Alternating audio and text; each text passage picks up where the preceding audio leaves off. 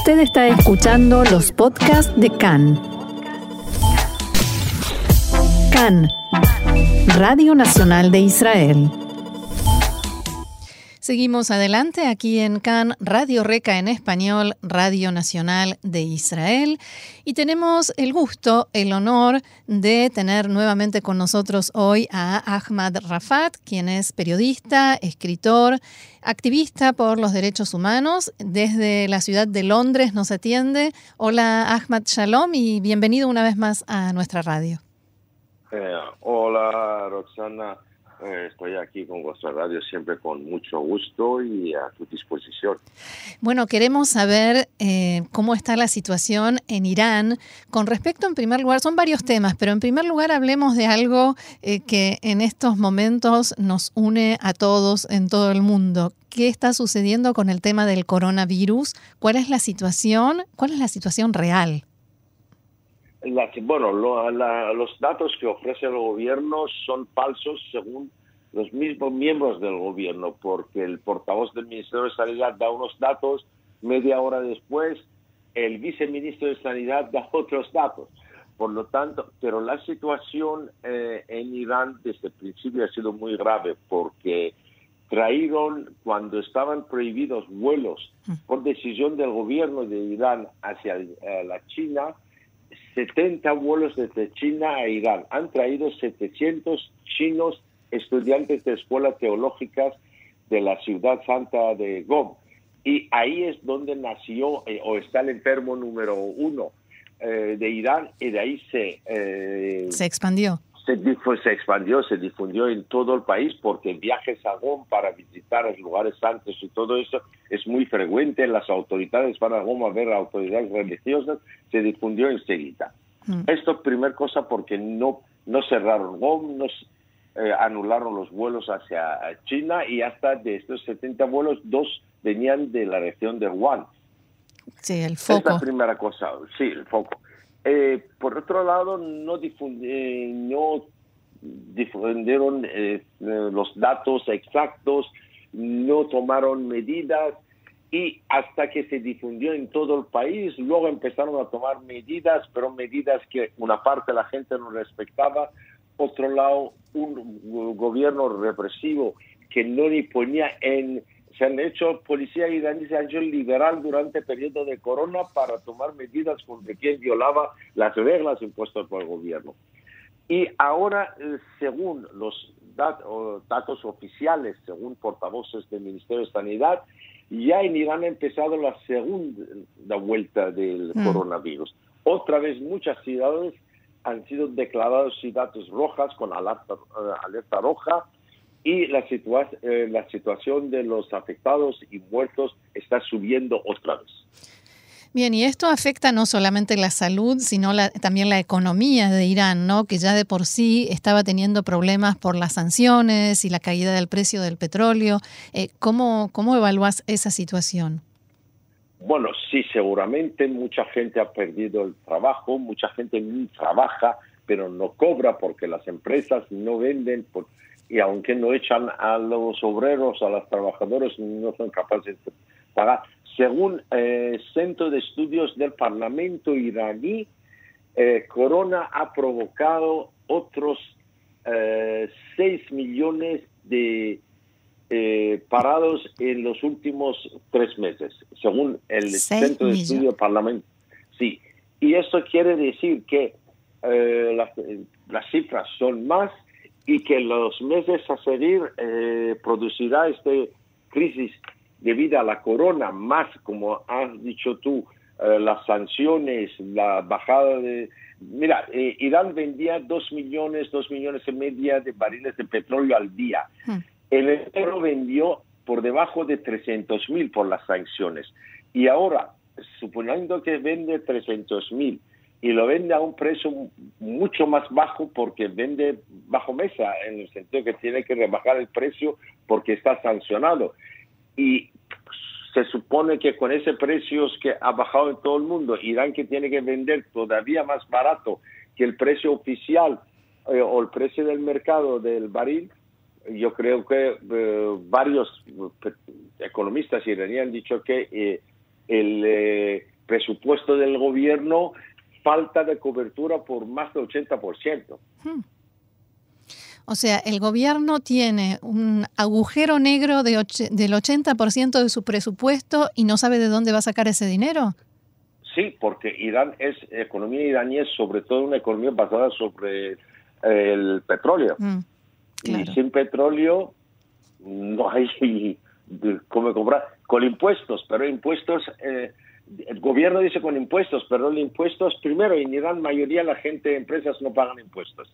Menos empleados en el gobierno, los demás no pagan impuestos. O intentan pagarlo mucho menos de lo que deberían pagar. Por otro lado, si un país no produce, paga menos impuestos, porque impuesto está sobre la producción y el consumo. Cuando la gente no tiene dinero para comprar, las empresas no venden lo que producen, impuestos sobre qué van a pagar impuestos? Sobre lo que no venden. Sí, de lo que no tienen. Ahora, esta, esta situación económica, sanitaria, eh, no parece, o por lo menos a simple vista, no parece que afecta mucho la política regional de Irán. Sin duda, sin duda. Eh, mira, en Irán está subiendo en eh, la región unas pérdidas humanas y de prestigio. Empezamos por Siria. Los, eh, los ataques de aviación israelí han eh, creado un serio problema o un daños notables a los Pastarán, a los brazos exterior de Pastarán. De la, de la Guardia Revolucionaria. sí, de la Guardia Revolucionaria y grupos de pakistaníes, afganos eh, afganos, todos estos que Irán ha traído a Siria. Eh, en Irán se ha abierto la discusión sobre retirarse de Siria seriamente. El expresidente, porque ha cambiado el parlamento estos, estos días, expresidente de la Comisión Seguridad Nacional y Política Exterior, ha dicho que hemos gastado 30 mil millones de dólares en Siria. ¿Para qué? Es hora de retirarnos. Es mejor para nosotros, es mejor para sirios. Esto quiere decir en campo de Siria en breve.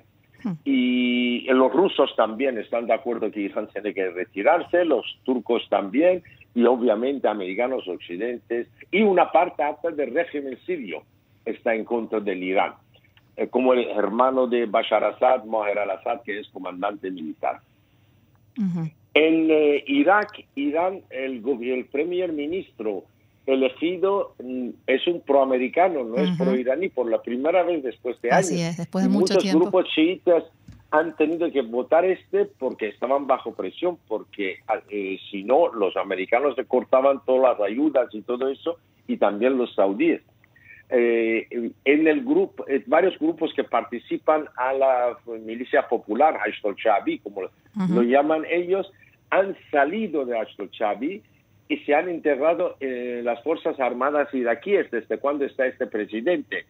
Y por lo tanto, en Irak también Irán ha perdido mucho. En Yemen se está discutiendo otra vez de acabar con la guerra, otro país donde Irán tenía una presencia, y en Líbano Hezbollah está en fuerte crisis políticamente, económicamente, el país es un desastre y este desastre económico la gente le culpa a Hezbollah y quiere decir que Irán no tiene la capacidad de dinero, de poner dinero en Líbano para evitar la crisis. Por lo tanto, también en Líbano, eh, la gente en la calle eh, está en contra de Hezbollah, que quiere decir está en contra a la República Islámica. Por lo tanto, a nivel regional, la República Islámica ha perdido mucho en Irán no sabe cómo manejar la, eh, la, economía del país en este momento de crisis, por lo tanto está, tiene dos crisis muy fuertes que afrontar. Y en medio de todo esto, Irán envía combustible a Venezuela. El presidente de Venezuela acaba de anunciar que en cuanto se pueda, por las condiciones sanitarias, va a viajar a Teherán para firmar acuerdos de cooperación. ¿Esto es una continuidad de algo que ya existía, algo nuevo? ¿Cómo se explica esta actitud de Irán en medio de esta situación que acabas de describir? Está algo nuevo que uh, en pasado ha existido. Cuando presidente de la República era Ahmadinejad, tenía muy buenas relaciones con Chávez. Sí, lo hemos conversado. Se, viajaba así. Eran muy amigos personales.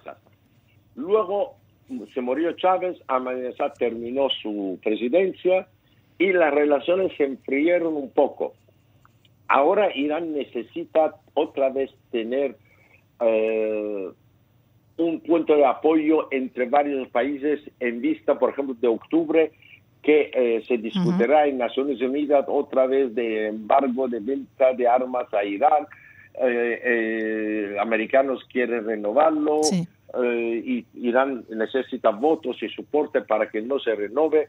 Por eso otra vez se han acercado a, algunos países, entre ellos Venezuela, y eh, han mandado, uh, han hecho 17 vuelos de la línea Mahaneir, que está sancionada por Estados Unidos, y sus viajes a Europa también están prohibidos. Eh, no se sabe cosa, han enviado a Venezuela, pero eh, parece que Venezuela le ha pagado ese petróleo y todo el material que han enviado a Venezuela con oro. Mm. No en dinero, no en efectivo, sino con oro.